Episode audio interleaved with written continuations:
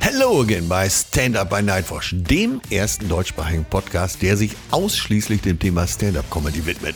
Ich heiße noch immer und immer wieder Atze Schröder und spreche hier mit KünstlerInnen, die mit dem gesprochenen Wort auf den Bühnen stehen und teilweise schon Stars oder auf dem Weg dahin sind. Nightwash ist seit Jahren die Marke, wenn es im deutschsprachigen Raum um Stand-Up-Comedy geht. Hier haben Nachwuchskünstler die Chance, ihre Nummern vor einem breiteren Publikum zu spielen und viele der sehr erfolgreichen Stand-UpperInnen kehren gerne immer wieder auf diese Bühne zurück. Ich möchte hier im Gespräch mit den verschiedenen Künstlern wissen, wie war ihr Weg auf die Bühne? Was treibt sie an? Wo stecken Ängste? Warum macht es Spaß, sich einem Publikum auszuliefern? Ganz, ganz viel Menschliches um den Job herum, damit wir alle verstehen, was die Menschen ausmacht, die uns zum Lachen bringen. Im günstigsten Fall. Heute ist Maxi Stettenbauer zu Gast und ich muss wirklich sagen, dass ich noch nie so falsch lag bei der vorauseilenden Beurteilung eines Künstlers. Wir hatten uns vor dem Gespräch noch nie getroffen und ich kannte ihn nur von seinen TV-Auftritten. Auf der Bühne wirkt Maxi immer dermaßen souverän, dass ich davon ausging, einer leichten Überheblichkeit zu begegnen. Ja, wie sagt man so schön im Ruhrgebiet, sauber auf Kies gefurzt. Was ein reflektierter, hinreißender, hochsensibler, schlauer Zeitgenosse saß mir da plötzlich gegenüber. Ich habe den Mund zeitweise nicht mehr zugekriegt. Maximilian Ronald Alfons Maxik Stettenbauer, so viel Zeit muss sein, ist im niederbayerischen Schwarzach aufgewachsen. Also an sich schon ein Schicksal, würde ich sagen. Und zwar als Kind einer Gastwirtsfamilie und hat im Schatten des Tresens und der Küche des Gasthauses sicher erstes Rüstzeug für die Bühne mitgekriegt. Ich will nicht zu viel vorwegnehmen, aber Leute, nehmt euch Zeit und Muße, dieses Interview zu genießen. Für mich war es der Hammer. Also hier, für euch mit einem Riesenvergnügen, das Mikrofon aufgerissen, die Kopfhörer gerichtet, Maxi Stettenbauer. Er sitzt tatsächlich vor mir. Es Wahnsinn. gibt ihn. Die Urgewalt, würde ich schon fast sagen. Oha. Die äh, niederbayerische hätte ich fast gesagt, aber das würde ja einschränken. Äh, naja, auf jeden Fall die Urgewalt äh, mit dem Mikro auf der Bühne. Vor der hat man, äh, habe ich zumindest manchmal Angst, obwohl ich noch nie vor deiner Bühne gesessen habe. Okay. Aber dich schon hier unter im Fernsehen gesessen habe. Ja, er ist hier Maximilian Stettenbauer, auch bekannt als Maxi Stettenbauer. Maxi Stettenbauer, ja. Äh, wie spricht man denn Stettenbauer Gstettenbauer, so als ob du niesen müsstest. Ja, so Gstettenbauer. So, Stettenbauer, als ob das- du niesen müsstest. dass das Publikum Gesundheit sagt? Genau. genau. ja, ja äh, aus Straubing. Ja, geboren.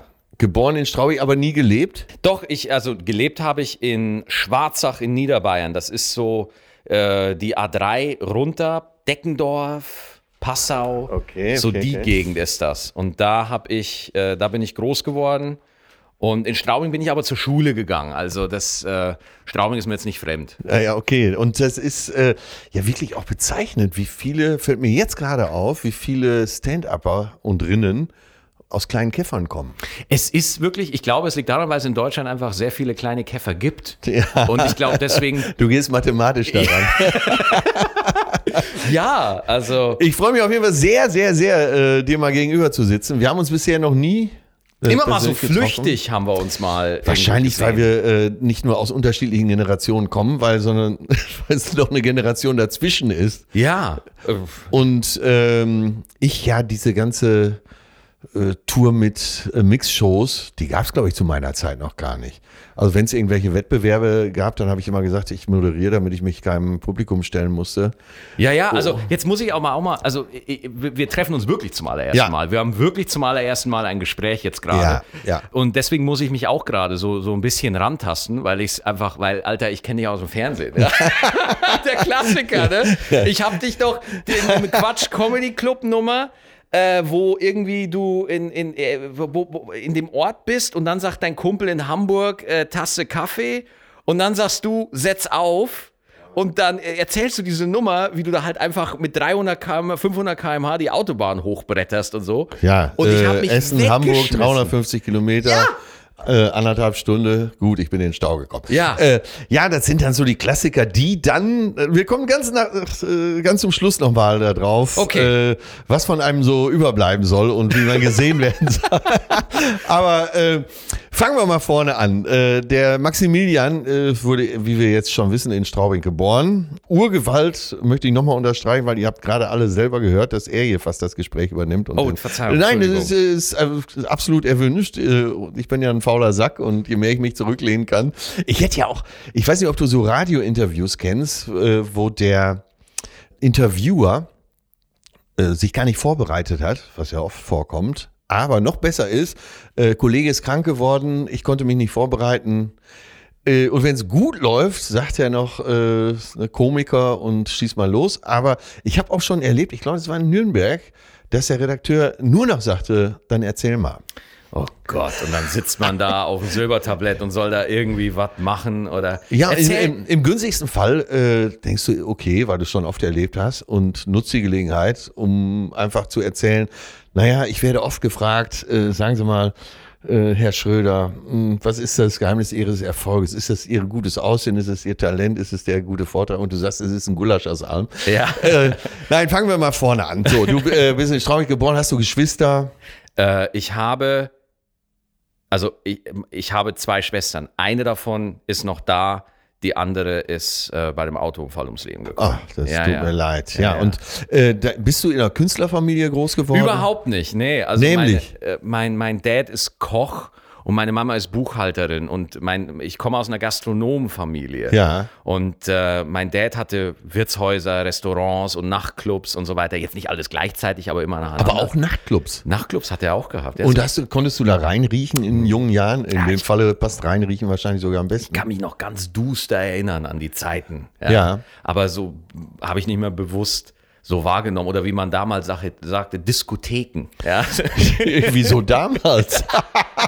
heißt das nicht mehr so? Nee, man sagt, weil kein, kein junger Mensch sagt, komm, lass uns mal zum Tanzabend in die Diskothek gehen. Das sagt man nicht Ja, mehr. zu meiner Zeit hieß das noch Tanzlokal. Ja, Aber stimmt. okay, das, ist- wir wollen ja auch nicht über mich sprechen. Aber äh, dann gab es eben den kleinen äh, Maxi, der da in dieser äh, interessanten Familie, sagen wir mal, Ja, aufgewachsen ist. Äh, Du hast ja gesagt, dein Vater war Koch, hat wahrscheinlich dann zu der bewussten Zeit schon nicht mehr als Koch gearbeitet, sondern als Gastrounternehmer.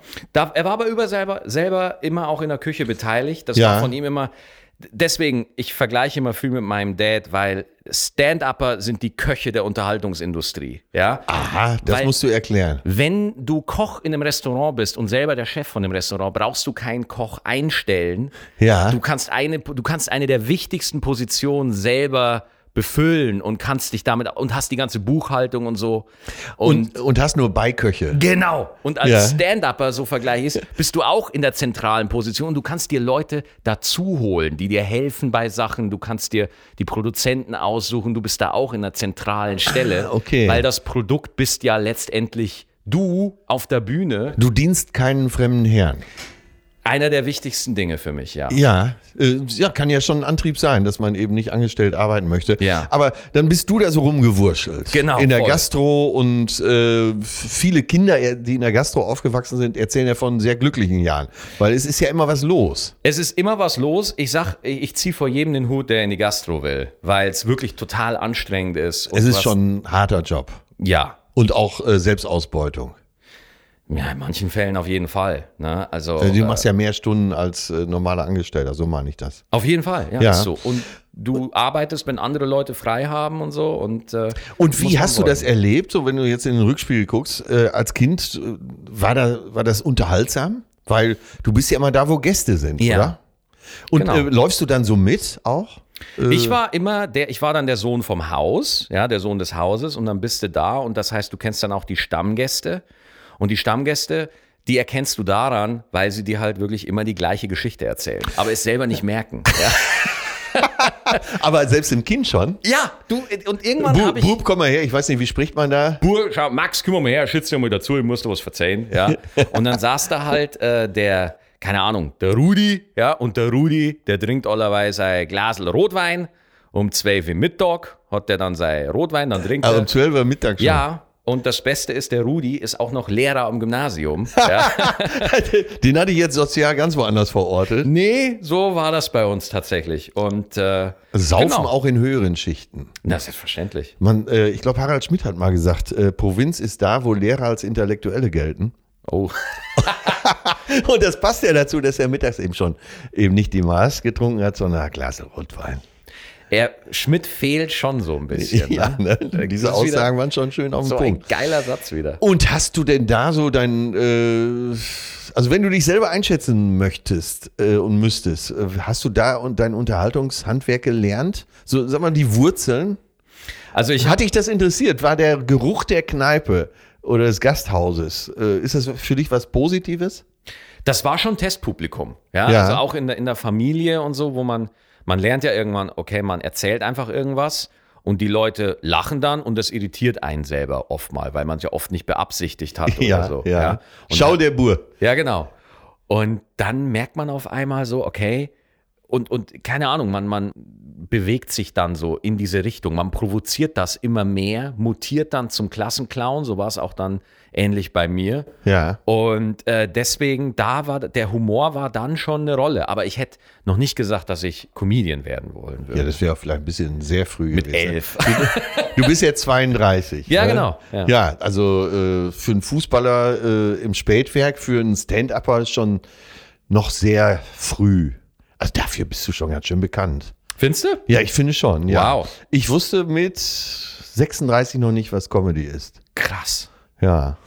Ja, man muss ja auch sagen, dass Vorreiter wie du, die äh, haben ja das ganze Comedy-Feld mit aufgemacht, ja auch in Deutschland. Das heißt, wenn man gesagt, wenn ich gesagt habe, äh, zum Beispiel von meiner Frau, als ich meiner, meiner Schwiegereltern-Family gesagt habe, ich bin Stand-Up-Comedian, das Erste, was die sagen, ist, ah, wieder Atze. Und ich so, ja, mit einer anderen Frisur, aber ja.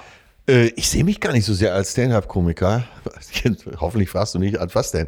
Äh, aber okay, das waren, waren ja auch wilde Zeiten. Das war ja so Zeit äh, Samstagnacht und man hat halt Genau. alles probiert. Und es changierte zwischen echten Stand-Uppern wie Rüdiger Hoffmann, aber auch äh, äh, man wusste nicht, vielleicht wird es auch Helge Schneider. Ja. Ne? Man hat versucht ja bis heute noch Helge Schneider zu dechiffrieren.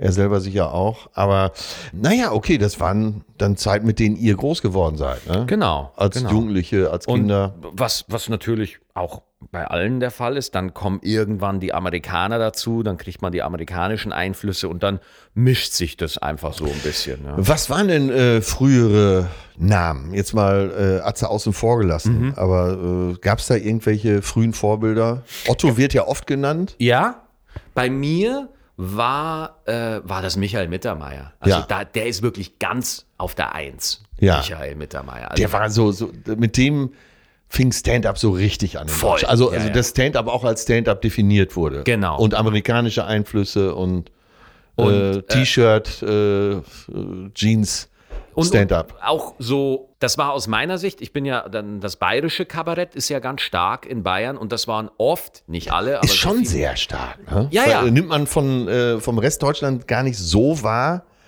aber das ist schon in sich. In Bayern. eine eigene Welt. Ja.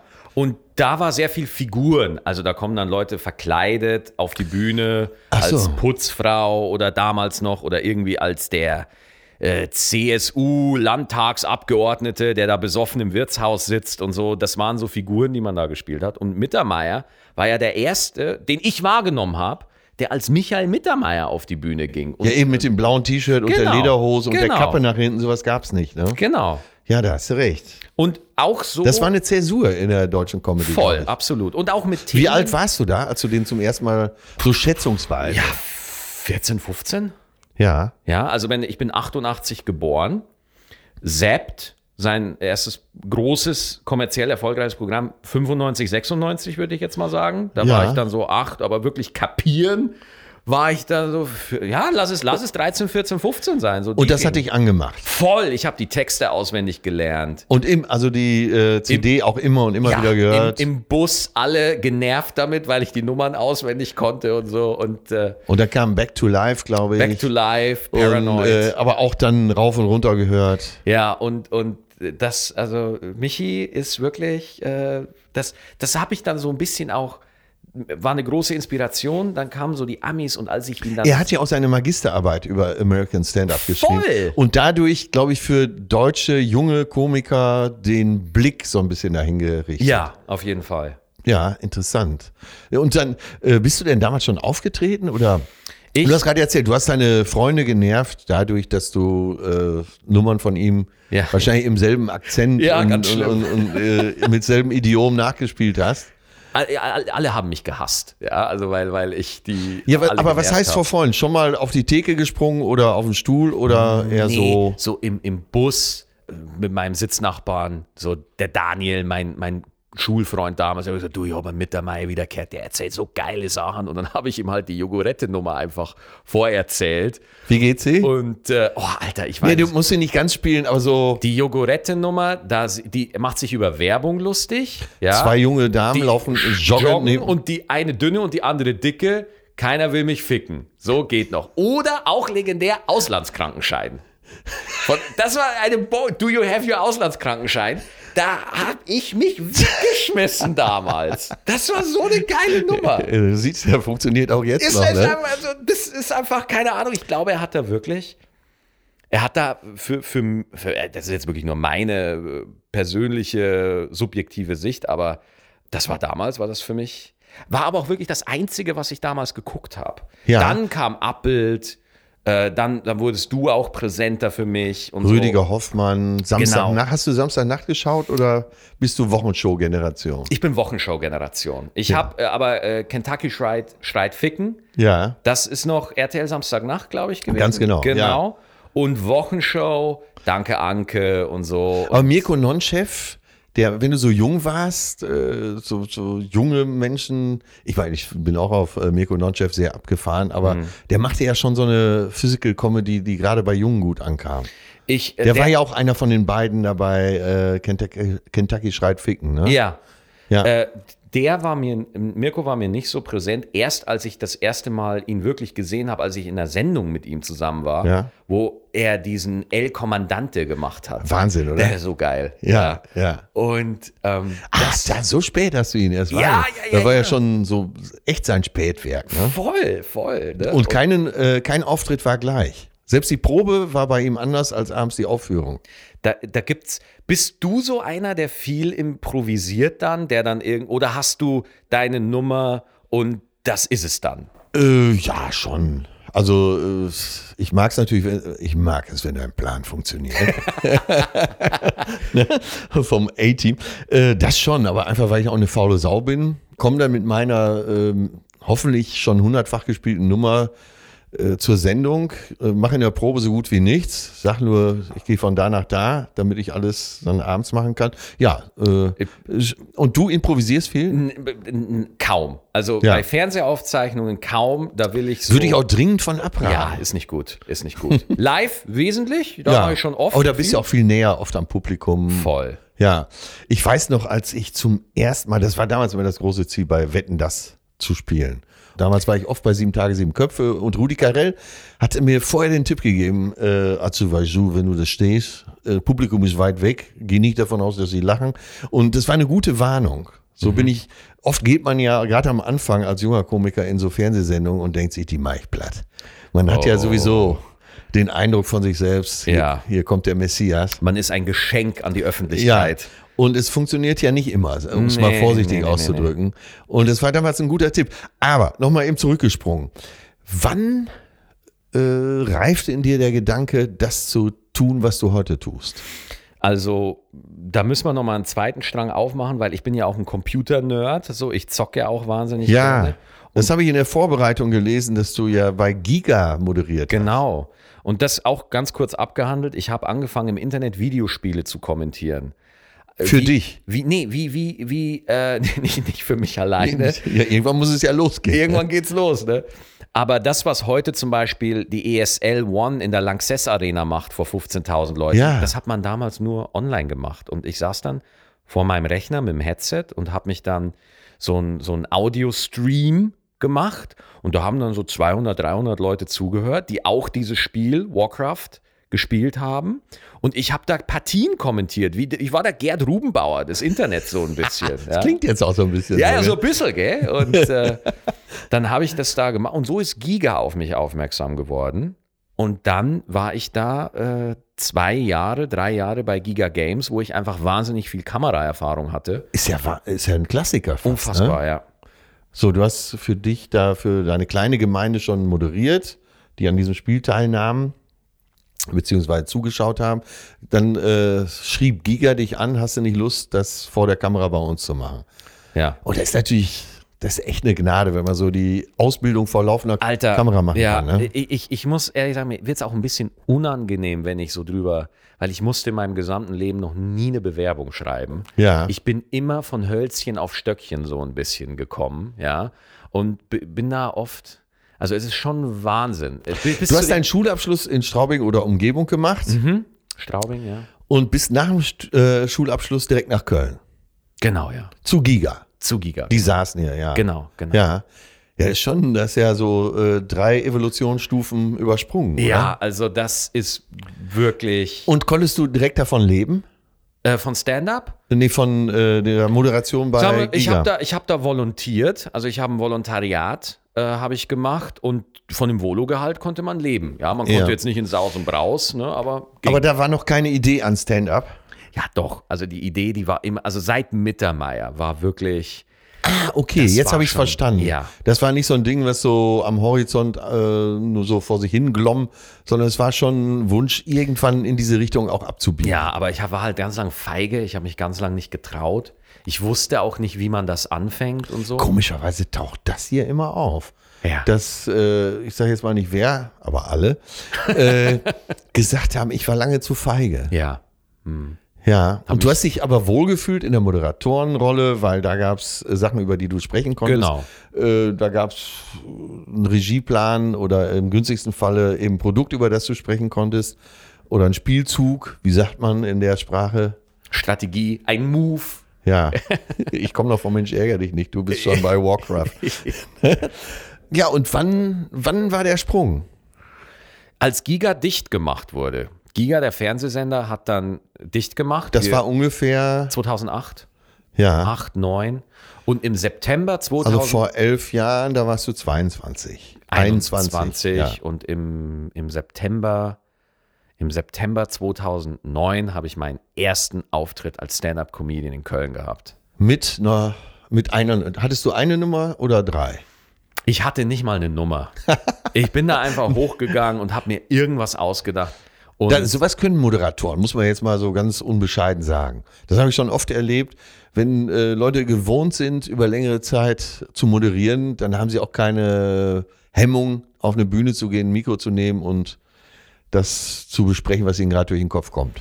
Was dann aber oft ein, ein Risiko war, als Stand-Upper musst du ja irgendwo auch du selber sein. Das stand mir dann als Moderator so ein bisschen im, im Weg, bis ich dann wirklich als Stand-Up-Comedian mich wohlfühlte auf der Bühne. Das war irgendwie total, also Nervosität ist ein Riesenproblem bei mir schon immer gewesen. Und das habe ich, glaube ich, noch nicht so richtig verstanden. Ähm, du hast gedacht, äh, der Moderator in mir äh, hat, einen, hat einen anderen Standpunkt oder eine andere Attitüde als der Komiker in mir. Also was für mich, also keine Ahnung, ich bin jetzt hier nicht, äh, so, so war nur meine Erkenntnis. Wenn ich, ich nehme jetzt mal als Beispiel, ein Moderator sagt, und dann bin ich in den Bus eingestiegen und da war kein Platz mehr frei und dann war das eine sehr blöde Fahrt, ja. So, er moderiert die Nummer, ja. Aber äh, ich habe dann rausgefunden, wenn du als Stand-Up-Comedian hingehst und wirklich sagst, Alter, das ist wirklich ein Schicksal, was du gerade, ey, dann bin ich in den Bus eingestiegen und da war da kein Platz frei, das ging mir so auf die Eier. Und jetzt warte ab, jetzt warte ab. Da war- Pass auf, nee, pass auf, pass auf. Pass auf. Ja, aber sehr, äh, sehr schön dargestellt, ja. Ne, also, ich, da- das war, hat mir aufgefallen. Das So, Drama. Genau, dass das, was du auf der Bühne erzählst, das muss für den Stand-Up-Comedian oder die Stand-Up-Comedian, muss das zu 100% echt sein. Ja, also du sagst nicht, ich habe neulich das erlebt, sondern ey Leute, neulich, ey. So, ne? Also du, du bist, Ja. das muss echt sein. Ja, ja. Also äh, du beschreibst dann wenig, äh, doch, du beschreibst auch, aber du nimmst die Leute mit. Das ist wahrscheinlich der Unterschied. Ne? Jetzt pass mal auf. Jetzt pass mal auf. Jetzt, Ja, klar. äh, Jetzt kommt ein dickes Ding. Also- ich in den Bus. Pass auf. was für ein Ihr fragt euch jetzt sicher, was für ein Bus. Wenn- Und wenn ich sage, ein normaler Reisebus, dann war es kein normaler Reisebus. Ja, ja, ja. äh, Okay, das äh, verstanden. Und das hatte ich gehemmt noch am Anfang. Aber du bist ja auf die Bühne. Ja, du, du immer hast auf deinen die- Mhm. ersten Comedy-Auftritt gehabt, äh, nimmst also das Mikro und sagst, Namen Leute, ich bin der. Genau, also das war wirklich immer so auch gescheitert. Ach. Jämmerlich. Ja, Ja. aber nicht beim ersten Auftritt. Der erste Auftritt war okay, aber es lag vielleicht auch daran, weil nur vier Leute im Publikum saßen. Das heißt, Hattest du denn Gags? nicht wirklich. Nicht bewusst. Nicht bewusst. ja, also das ist so, ich habe da, äh, ich kann mich auch nicht mehr wirklich dran erinnern, wie der erste Auftritt war. Aber es war wirklich, ich bin dann so jemand, der dann sagt, okay, ich mache das jetzt, Punkt. Und ich gehe jetzt so oft auf die Bühne, bis ich das irgendwie begreife und bis ich besser werde, weil ich habe das immer so gesehen, wenn ein Auftritt irgendwie desaströs war, nach, dem, nach den ersten, in den ersten zwei Jahren habe ich mir immer gedacht, so, ja klar, ich mache gerade die Ausbildung. Also, Ah, Das war dir schon bewusst. ja. Du, ja. Ich nehme es in Kauf, ich nehme auch Scheißabende in Kauf. Voll, ja. Und das waren immer so Mixed-Shows, nehme ich an. waren Mixed-Shows oder äh, dann wird man auch mal, passiert schon mal, dass man bei einer Mixed-Show ist und dann wird man mal für eine Gala angefragt, Ja. wo man dann irgendwie ein bisschen Geld kriegt und dann macht man irgendwie 40 Minuten Ja. und man stirbt 40 Minuten lang, weil Galas und Weihnachtsfeiern sind, können ganz, ganz hart sein. Ja. Und einfach immer, immer die lange Tour gemacht. Einfach auf Tour gegangen und immer gespielt, wo es ging. Gespielt, Hochzeit. gespielt, gespielt. Genau. Und das wäre auch ein Tipp jetzt, äh, weil ja viele äh, junge Nachwuchsleute hier zuhören. Das wäre auch so ein Tipp. Spiel viel erstmal. Das Einzige, was man machen sollte die ersten drei Jahre, ist einfach nur spielen wie bekloppt. Wann hast du zum ersten Mal was aufgeschrieben? Also ich war am Anfang schon sehr, also die ersten paar Auftritte gar nicht.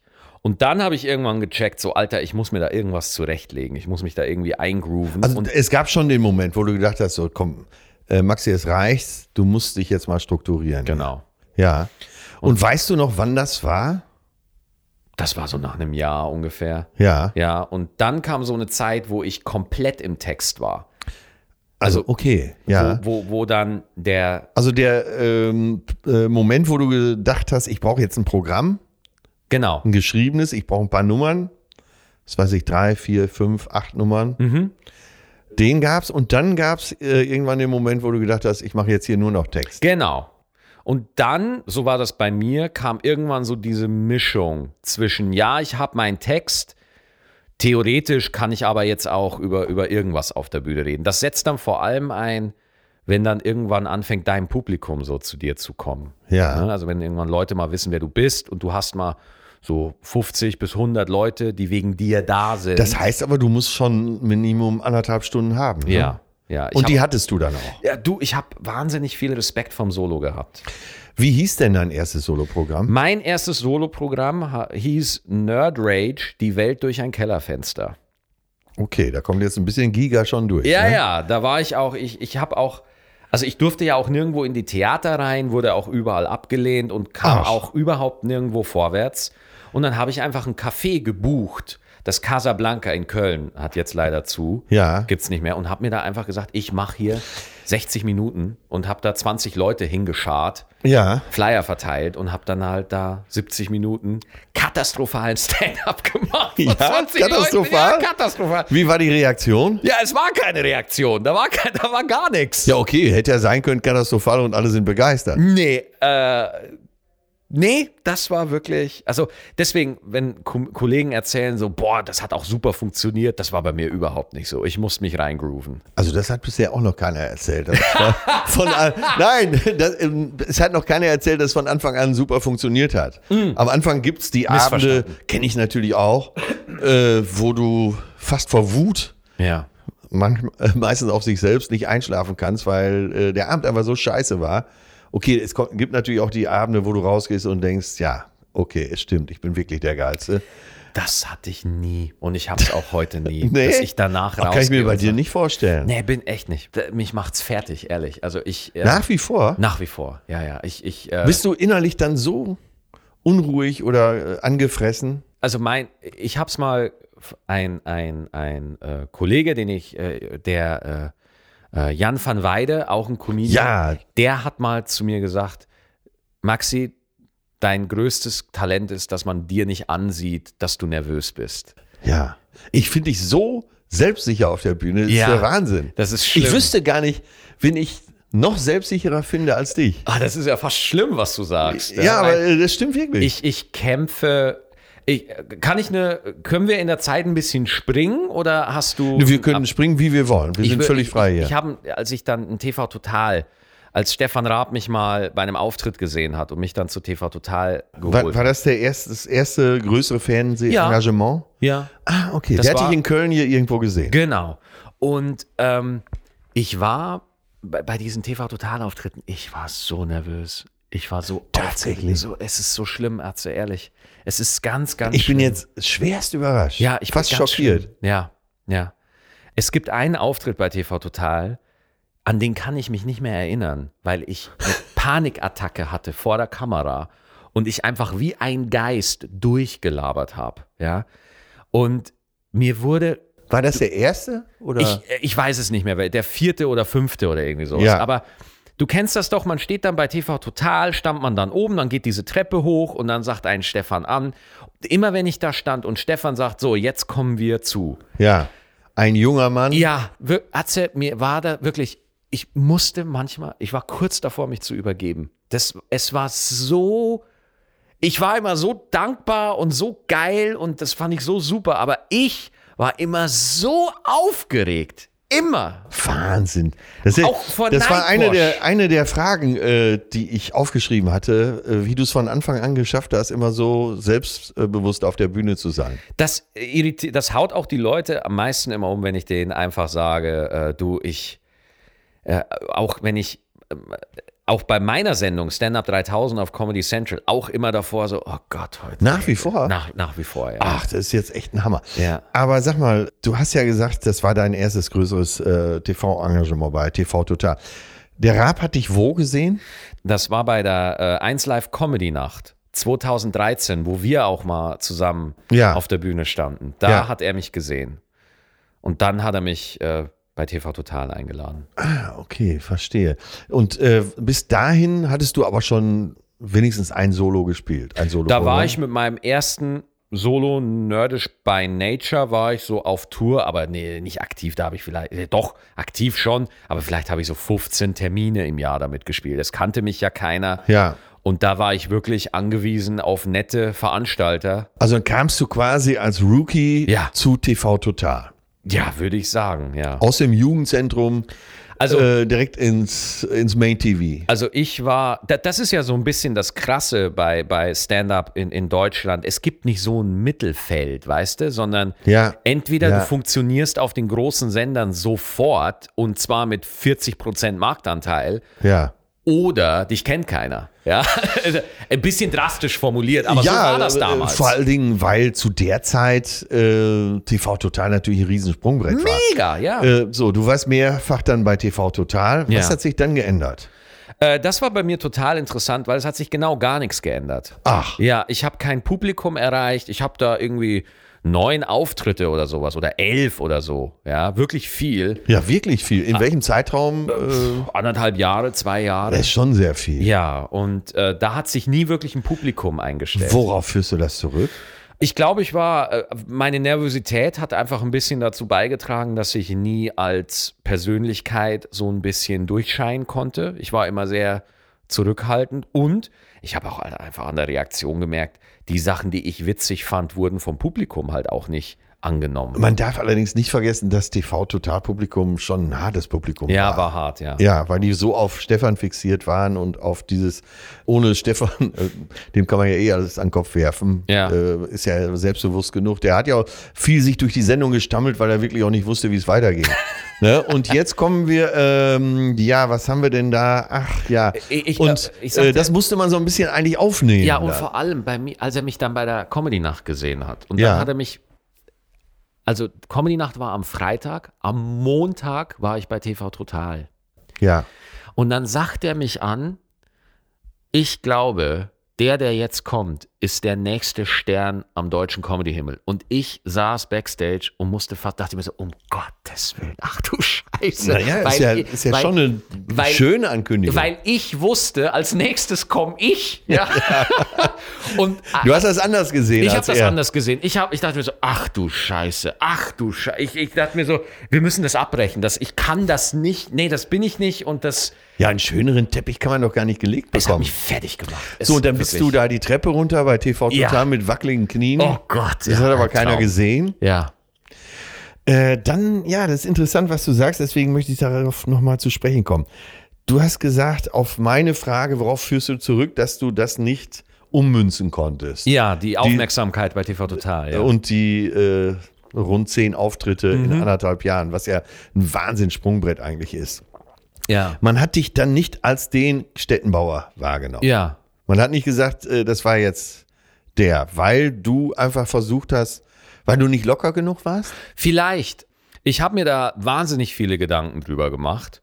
Und also wirklich die Nervosität und der innere Stress hat mich da echt zurückgehalten. So, ja. Also diese, diese Urgewalt, von der du da sprichst, Ja. die kam erst nach fünf, sechs Jahren Bühne. Ah, okay. Konnte ich die so machen. Aber du weißt ja heutzutage genau, was du tust. Äh, Du vermittelst zumindest den Eindruck. Dass Ja. du ganz genau weißt, was du tust. Wie ging es denn äh, nach TV total weiter? Wie bist du zu Nightwatch gekommen? da hatte ich dann, also da wurde ich am Anfang auch nicht genommen. Selbe Produktionsfirma? Ich weiß Genau. nicht, war das damals schon dieselbe Produktion? Das war damals schon Ja. eine Mischpoke. ja, Brainpool. Und, äh, Mischpoke soll man nicht mehr sagen. Klitsche. Eine, eine Gemeinschaft. Und, und ähm, Mischpoke sagt man nicht mehr, weil. es ist, es ist ein, äh, es ist, ein, ein, äh, jüdischer jü- Aus- jiddischer Ausdruck und Mischpoke wird oft negativ benutzt. Hat Ach so, eine negative so- so- so Konnotierung. Gangstersprache fast. Genau, und deswegen habe ich neulich gehört, man soll das nicht mehr sagen. Und ich bin jemand, ich, äh, wenn, wenn mich ein, äh, ein jüdischer Freund hat mich gebeten. Ja, okay, gut. Und dann ist es für mich erledigt. Auf Aber einer Indi- Kutzpe geht weiterhin. Ja, genau, Ja, glaube gut. ich. Okay. Entschuldigung, dass ich unterbrochen Es habe. Aber ist- äh, wie es- bist du zu Nightwatch gekommen? Und äh, dann habe ich da äh, immer wieder Videos hingeschickt und so weiter. Und dann hat irgendwann der Waschsalon, hat dann geklappt. Und der Auftritt hat aus welchen Gründen auch immer wirklich super geklappt. Das Und war ja ich für dich mein, dann eine Verkleinerung äh, der Fernsehshow. Ne? Raab war ja schon große Bühne Ja. Mhm. und dann ging es ja ins Kleinere. Was aber sich dazu verändert hat, war, YouTube wurde immer wichtiger. Ja. Und dann wurden die Nightwatch-Videos auf YouTube geteilt und da hat es auf einmal ein Publikum gefunden. Das Ja. heißt, im Fe- wenn ich einen Fernsehauftritt habe, merke ich an meinem Kartenverkauf fast gar nichts. Ja, ja. Wenn ich aber ein Noch gutes, heute. noch heute, das ist bis heute so. Ja. Erstaunlich. Ja, und wenn ich aber einen guten Facebook-Auftritt habe oder einen guten YouTube-Auftritt, merke ich das, dass mir das in der Bekanntheit mehr hilft tatsächlich. Keine Ahnung, das ist einfach bei mir so. Ich weiß es nicht. So, äh, der Weg ist ja auch nicht der schlechteste. Ja. Siehe Teddy. Absolut, ne? Und, und Teddy war auch damals immer ein gutes Beispiel, wo ich mir angeguckt habe, ach guck, der hat das nur über seinen Integrationstest, Ja. sein YouTube-Video, was Ange pisslustig, Angelo Merker. mega witzig. Ja. Ach guck mal, oder René Marik wird auch äh, Stimmt. vergessen, weil der auch über YouTube mit äh, Und da hast du ja dann wirklich diese sogenannte Mund-zu-Mund-Propaganda, obwohl man das Wort auch nicht mehr sagt. Hast du schon gesehen oder sch- es wird vorgespielt? Schau mal hier. Genau, und dann habe ich quasi mein zweites Programm, Maxipedia, selber aufgezeichnet. Ja. Da musste ich erst die Kohle zusammenkriegen und sparen und habe das dann selber aufgezeichnet. Ach. Und da habe ich dann YouTube-Clips draus gemacht. Und Und auf das Facebook. erzähl mal, wo habt ihr das aufgenommen? In Mannheim im Kapitol. Ah, schöner Laden. Ja, Äh, mit der Galerie. Genau. Ja, eine große Galerie und von da oben lässt sich gut filmen. genau. Ja. Also ich muss ganz ehrlich sagen. Noch heute für dich sehenswert und Ja. stehst du auch zu. Ja. Ja. Also klar, das war das Beste, was ich damals abliefern konnte. Heute würde ich viele Sachen anders machen. So, War das aber- erprobt? Das äh, Programm? Ja. Ja, das war rund gespielt. wie Ja, man rund schön gelutscht. sagt. Ja, genau. Durchs pralle Spielen, ja. Äh, ja, interessant. Aber ist ja ganz gut, wenn man, das hast du ja eingangs schon gesagt, äh, keinem fremden Herrn dienen, dass du die Sachen da, du hast ja gesagt, dann bist du der Koch. Genau, Dass du es gelernt hast, die Dinge selber in der Hand zu halten. genau. Und das, das mache ich ja nicht, das sage ich ja nicht, weil ich irgendwie die Leute doof finde oder so. Aber es ist einfach so, die, die Comedy-Szene, wenn Raab Ja. nicht gesagt hätte, wir nehmen dich jetzt mal. Oder wenn Mario Barth nicht irgendwann gesagt hätte, mir eine E-Mail geschrieben hat und du hast, ich wäre in die Comedy-Szene so nicht reingekommen, in die klassischen Kanäle. Und wenn es YouTube nicht gegeben hätte, Ja. dann würde ich jetzt nicht da sein, wie es jetzt wäre. Aber es gab kein Management, äh, die schon etabliert waren und gesagt haben, äh, so wir schieben dich jetzt auf alle Plattformen. Äh, Das Management gab's, aber das hatte einfach auch nicht den Einfluss und auch nicht die Möglichkeiten, dass man da Ja. jemanden platzieren könnte oder so. Und ich fand das auch immer, also die Comedy-Szene ist schon so ein kleiner Inzuchtverein hier und da, in manchen Ecken. Ja, ich kenne es ja. Ja. auch so ein bisschen. Ja, ja. ja. Ja, Und- auf, äh, du bist eine andere Generation, Ja. äh, das will ich jetzt auch nicht überstrapazieren, aber ich glaube, das Geschäft ist heute nochmal anders, als es zu meiner Zeit, als ich jung war äh, oder als, als äh, Newcomer in die Szene gekommen bin. Aber das ist wahrscheinlich noch mehr so, dass man auch Seilschaften braucht. Jetzt ist es eben so, wenn du irgendwie einen guten, einen guten YouTube-Auftritt hast, dann generiert das schon mal Aufmerksamkeit. So, Ja. Und, und vor zehn Jahren, entweder du warst auf RTL oder dich gab's halt nicht. So, Ja, ja. so knallhart war das halt so ein bisschen. Ne? Ja, Und natürlich hat sich dann da auch so ein Kern entwickelt ja, ja. von, von Menschen, die, äh, die äh, auch alle, die ich auch alle kenne und die ich auch alle mag. Ja? Ja. Aber da ist man dann halt einfach untereinander. So ist es halt dann so. Ne? Ich, ich kenne das so in der Schule. Es gibt den Club der Coolen. Ja? Ja. Und ich war halt der Nerd, der immer so ein bisschen dazugehören wollte. Aber ich musste halt immer so ein bisschen den anderen Weg finden. Und denkst du, dass du diesen Platz äh, noch inne hast? Oder äh, ich meine, du bist ja jetzt auch schon ein paar Jahre dabei und kennst doch, äh, wie du schon sagst, wir haben eine kleine Szene. Ja. Irgendwie kennt man ja auch irgendwann jeden. Ne? Ja, also, äh, Atze, das, also dass ich auch mit dir einen Podcast machen darf, ist einfach. Äh, Ich bin ja froh, dass du hier bist. Nee, das ist äh, einfach echt, wo, wo, wenn ich mir überlege, wo ich herkomme, ja, und dass ich jetzt halt hier, Mach dich nicht kleiner, als du bist. Du bist ein äh, sauguter Stand-Upper. na, also ja, da, da- aber weißt du, ich sehe das so, das sollen, wenn du das sagst, ist das in Ordnung. Ja. Aber ich selber, ich gehe einfach sehr kritisch mit dem um, was ich mache. Das, das Bild, was ich jetzt äh, hier von dir, von dir selbst vermittelt bekomme, entspricht gar nicht dem Bild, was ich von dir ne? habe. Ja, schlimm. Das, ne? Und, aber das sagen äh, alle, alle sagen das. Ja, ja, ja, man merkt ja auch an deiner Reaktion, das hörst du nicht zum ersten Mal. Mhm. Aber ist ja eigentlich auch gut. Ich habe gedacht, hier kommt der strukturierteste Stand-Upper ever rein, ja. von dem ich noch eine Menge lernen kann. Ja, weil, weil ich oh, war immer oh, so, Scheiße, und jetzt ich war immer so enttäusche chaotisch. Ja, und jetzt enttäusche ich dich jetzt. Äh, so. Na, kein bisschen, kein Ja. bisschen. Ich finde das sehr sympathisch, weil äh, Comedy ist ja auch ein gewisses Chaos. Voll, ja. Und im Gegensatz zum Schauspiel, äh, wo es einen Regisseur gibt, äh, wo es ein geschriebenes Stück gibt, Hm. äh, wo nicht so viel Möglichkeiten gewollt sind, äh, auszubrechen. Hm. Und das ist ja mm, im Gegensatz zum Stand-Upper, der sich an die Bühnenkante stellt und sagt, hey, was wollt ihr? Hier sind meine dicken Eier. Also das- Äh, eben auch für die Frauen. Das, äh, Also auch- äh, auch- für- auch die Frauen, die auf der Bühne stehen, Ja. äh, ne, neben der Caroline Kebekus, äh, hat ja mit die dicksten Eier in der Szene. absolut, ey. Äh, und, und das ist ja ein gutes Beispiel. Als Schauspielerin ist das eine Katastrophe, wenn du dich vorne auf die Bühnenkante stellst. Da bist du eine Knallcharge, da bist du äh, jemand, der Ja. äh, s- sein Publikum quasi anfleht. Ne? Und- Aber als Komiker bist du dann, das kommt dann richtig gut, wenn du so rangehst. ja, du Und- musst rangehen. Ja, Voll, aber, aber ja. ein Schauspieler holt sich ja nicht seinen Applaus, sondern der lässt sich beklatschen. Genau. Und der Komiker Schön, schön, schöner Vergleich. macht es auf Teufel komm raus. Ja. Und wenn du hinterher eine Zerrung hast, weil du auf der Bühne dich verausgabt hast. Ich habe, jetzt muss ich kurz den, ich habe ein Streber-Zitat. Ich habe ein Comedy-Streber-Zitat. So, ich bin ein bisschen Comedy-Streber. ja. Und zwar, weil Leute immer fragen, was ist der Unterschied zwwischen Schauspieler und Comedian? Und da habe ich Ja, ein wird sehr immer wieder gefragt. Da habe ich einen sehr coolen Satz gehört. Schauspieler lernen, jemand anderes zu werden. Comedians lernen, sie selbst zu werden. oh, das ist schön. Das ist schön. Weil auch Leute, die, zumindest ist das mein Eindruck, so Leute, die auch sich auf der Bühne verkleiden, die sind in der Verkleidung dann ja auch sie selber irgendwo. Ja, Ja, ähm, letztendlich ja. oder? Ja, natürlich. Also ich will jetzt wieder zurück zum Schauspiel, nur äh, weil Robert De Niro, als er äh, King of Comedy gespielt hat, äh, da seinen inneren Clown entdeckt hat. Das ist ja immer das Besondere für äh, große Schauspieler. Die, alle Scha großen Schauspieler sagen ja übereinstimmend und Schauspielerinnen natürlich vor allem auch. Als ich diesen inneren Clown entdeckt habe, ging es erstmal richtig los. Und die bewundern ja meistens auch die Komödie und, und Comedy. Und der Stand-Upper ist ja gewohnt, so ein bisschen zu fuschen auch. Ja, ja. Ne? Im, dass da äh, die- fuschen im besten Sinne natürlich. Äh, Wie jemand, der an der Theke steht und eine interessante Geschichte. Ich, äh, wir bemühen jetzt mal wieder den Bus. Dann bin ich in den Bus eingestiegen. Warte ab, Jungs, jetzt noch nicht trinken. Ne? Pilz steht hier, aber dann passierte Folgendes. So, ähm, äh, ich verliere mich jetzt selber da so ein bisschen. Aber, äh, weil du ja gesagt hast, man wird oft gefragt, wo ist der Unterschied? Da ist der Unterschied. Und äh, ich habe sogar auf der Bühne mal das Beispiel gebracht. Äh, Selbst in der Comedy, äh, in der Komik gibt es eben diese Unterschiede. Ein Bastian Pastewka, den ich sehr, sehr bewundere und für den, einen der lustigsten Menschen in Deutschland halte, ist für mich kein Stand-Upper. Der wird aber äh, von der Presse zum Beispiel in denselben Topf geworfen. Da ist, sind die Komiker.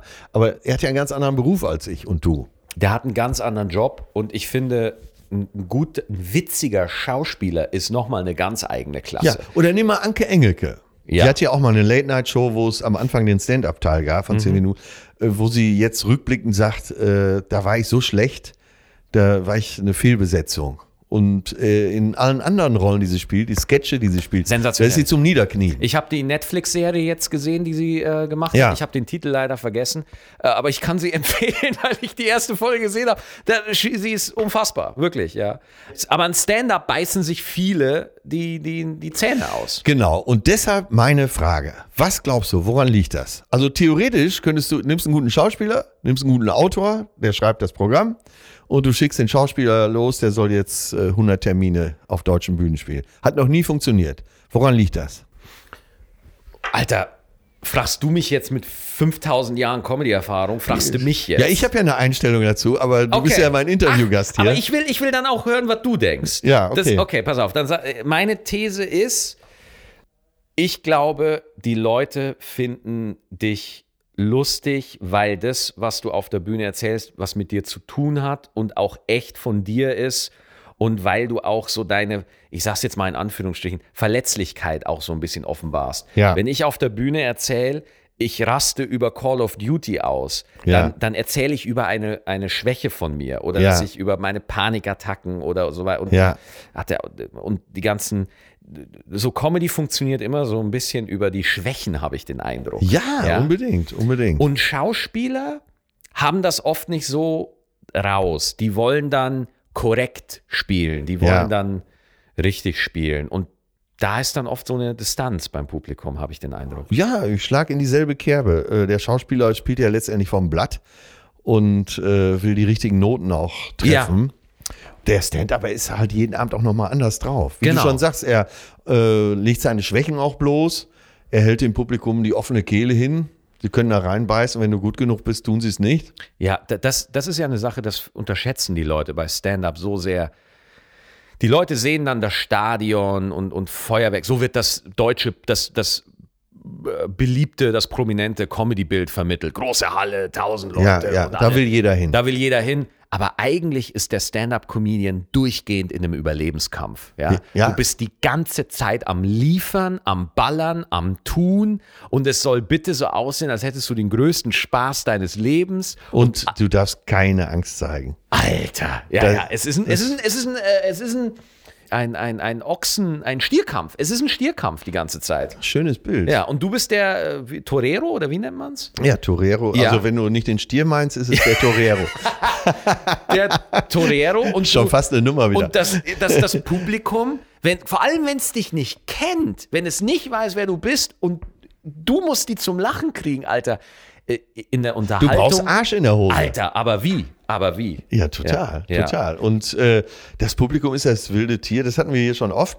Kommt immer wieder zur Sprache, dass das Publikum das wilde Tier ist, dem du dich eigentlich zum Fraß vorwirfst, Ja, ohne dass du vorhast, dich fressen zu lassen. genau. Und, und, und du weißt, dieses wilde Tier, was vor dir sitzt, riecht deine Angst.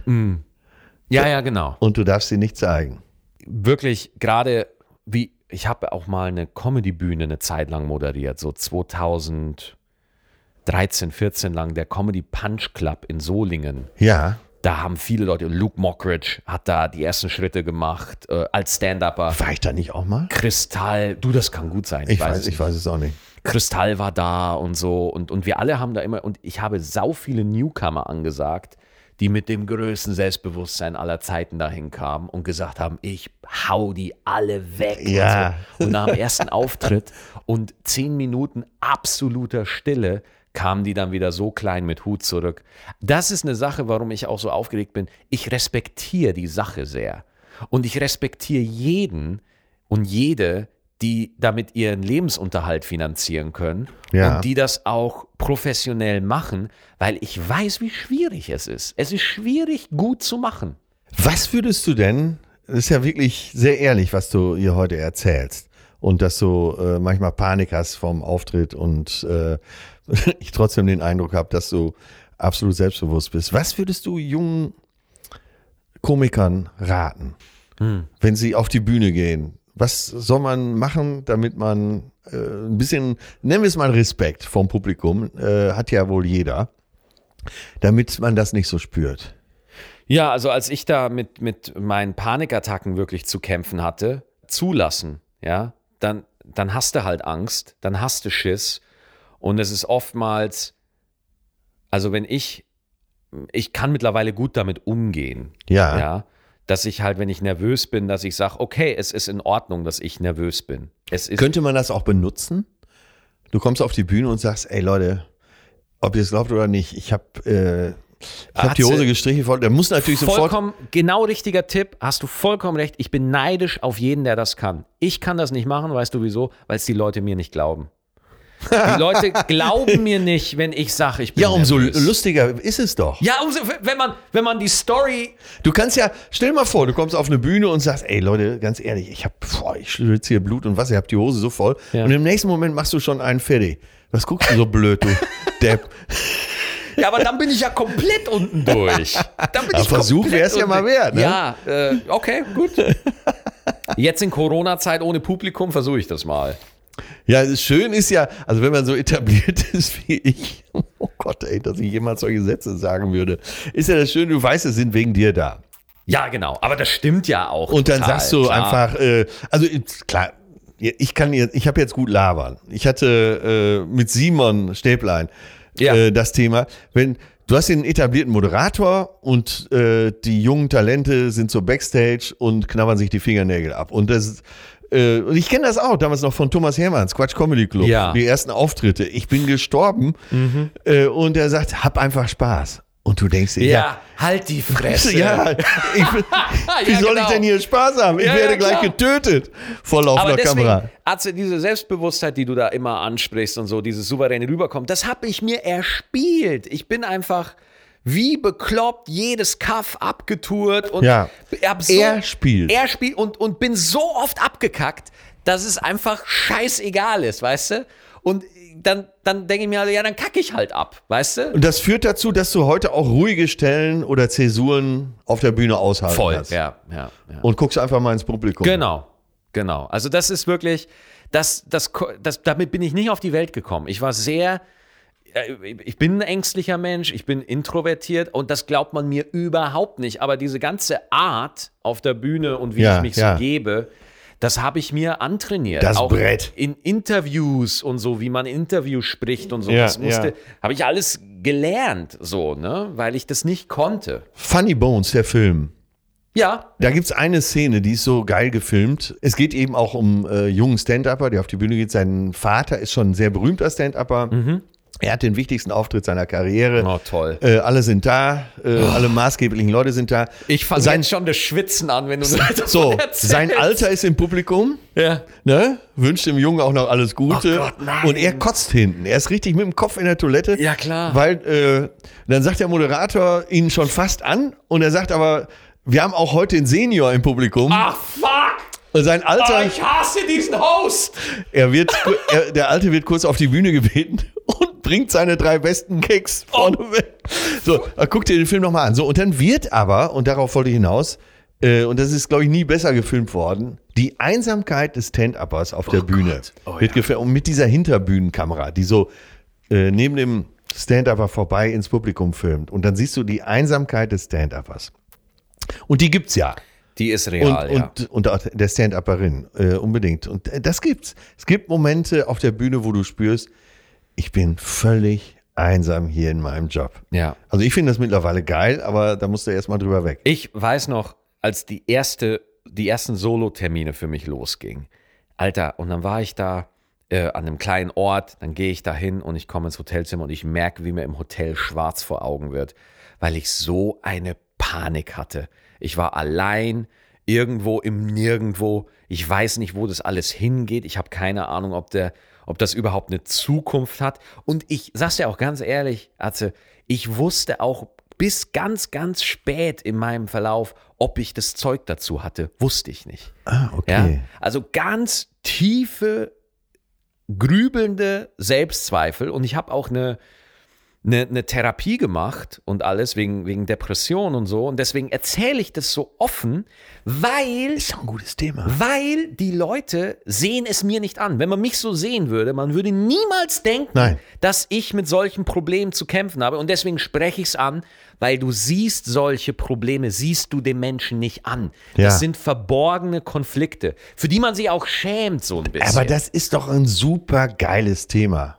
Ich meine, äh, nie hatten mehr Menschen in Deutschland äh, damit zu kämpfen als zurzeit. ja, Aber absolut. äh, ich finde das sehr, sehr äh, honorig und sehr, dass du so ehrlich bist hier. Ah, Ich habe jetzt das Gefühl, wir reden erst seit zehn Minuten. Wir müssen leider schon zum Ende kommen. große Ehre, mein Lieber. Wo soll's hingehen? Was, äh, wenn jetzt alles so läuft, wie du dir das vorstellst, wo soll's hingehen? Äh, ich äh, bin da, also ich hätte eh nicht gedacht, dass es mal so sein wird, wie es jetzt ist. Also du bist glücklich mit Ja, dem. absolut. Also ich bin auch total happy und ich bin offen für das, was kommt oder auch nicht kommt. Also ich bin mir durchaus bewusst in dem Geschäft, dass man da in einem Jahr keine Sau mehr nach einem fragt. So. Ja. Ich, Aber ich, dein Leben ist gut. ja, ja, absolut. Abs absolut. Ich bin jetzt an einem Punkt, wo ich sag, wo ich auch diese Panikattacken und diese Zweifel und so für mich echt auf einem Level habe, wo ich sage, jawohl, jetzt ist, ist cool. Als was möchtest du, ich hoffe, dass ich die Frage jetzt richtig stelle, als was möchtest du bekannt sein? Also ich bin normaler Zuschauer, habe den Stettenbauer gesehen und sage anderen, das ist doch der, der, der, welcher, Ja, da habe ich immer mit gekämpft, weil ich so einen Unique Selling Point auf den ersten Blick nicht habe. genau, deswegen frage ich danach. Ja. Das ist ja mal gut, wenn man sich dessen bewusst wird. Genau. Mein Traum wäre Atze, wenn der Zuschauer nicht sagen würde, das ist doch der, sondern er würde sagen, das ist doch der Maxi. Ah, okay. Das und, Deine eigene Marke. ja, und ich kann, ich verstehe absolut vom Marketing-Aspekt her, Ja. ist man mit einem klaren Image einfach auf den ersten Blick einprägsamer für den Zuschauer. Alles vollkommen richtig und so. Aber ich habe das für mich nie gefunden. Ja, aber das ist doch äh, eine klare Aussage. Ja, Das ist der Maxi. genau. Und Da- ich Bei mach das- Polt, äh, erklär mal Polt. Ge- Kannst du auch erklär nicht Polt, erklären. genau. Polt war für mich immer die super Inspiration. Das Ja, war das unfassbar, ist ja. das Geilste, was ich jemals Ja. stand-up-mäßig. Es kommen ja immer die großen amerikanischen Namen. Ich muss Von jetzt Louis sagen, C.K. bis äh, Ricky Ja, ja. Gervais. Aber für mich ist Polt so ein Gigant. ja. Ich weiß nicht, du hast ihn sicher auch schon ein paar Mal Ich habe gesehen. jetzt in dem letzten Jahr eine völlig neue Wertschätzung für ihn bekommen, weil ich jetzt, glaube ich, auch ein bisschen mit 32 guckt man halt nochmal ein bisschen anders Ja, auf die Sachen. ja. Und äh, ich muss auch sagen, Polt, seine Oktoberfestgeschichte und wie er da auch den Rassismus im bayerischen Bildungsbürgertum immer so ein bisschen Ja, entlarvt, hochintelligent und vor allem, wenn man jetzt mal den Comedy-Aspekt betrachtet, handwerklich so präzise Ja, und Wahnsinn. so genau. Äh, unglaublich. Ja, fängt ja oft seine Programme damit an, dass er nur auf der Bühne sitzt und fünf Minuten nichts sagt. Er sitzt auf so einer Bank und sagt nichts. Und ich schwör's dir, nach drei Minuten steht die Hütte schon Kopf. Wahnsinn. Ja, und da ist es so. Und deswegen kann ich das gut verstehen. Und das ist ein Geil. schönes Schlusswort. Ja, äh, der Wahnsinn. Bolt ist, wenn ich Bolt beschreiben müsste, würde ich sagen, das ist der Bolt. Und äh, ich kann dich gut verstehen, wenn du sagst, äh, die Leute sollen dich über, sa- über dich sagen, das ist der Max. Ja, das ist der Maxi. Ja, danke für dieses Gespräch. War äh, absolut großartig und sehr ehrlich von dir. Ey, nee, ich fand's mega geil und habe mich auch total gefreut, dass du an, an mich gedacht hast und äh, die, das war eine ganz tolle, eine ganz tolle, tolle, tolle äh, Sache, dass wir den Podcast zusammen machen durften. Danke dir. Bis bald. Was ein Hammertyp, oder? Und Asche auf mein Haupt, dass ich ihn vorher ganz anders eingeschätzt habe. Mann, Mann, Mann, wie doof kann man sein. Aber geiler Job, wenn man die Menschen hier persönlich treffen darf. Maxi, ich hoffe, wir sehen uns schnell wieder. Ich bin dein Fan. Sollte es euch auch heute wieder Spaß gemacht haben, lasst eine positive Kritik hier und drückt auf Abonnieren. Wenn nicht, lasst mich bloß in Ruhe und geht angeln. Ich wünsche euch eine tolle Woche und dass die Gasthäuser in Bayern bald wieder öffnen. Auch in Niederbayern. Bis bald, euer Atze.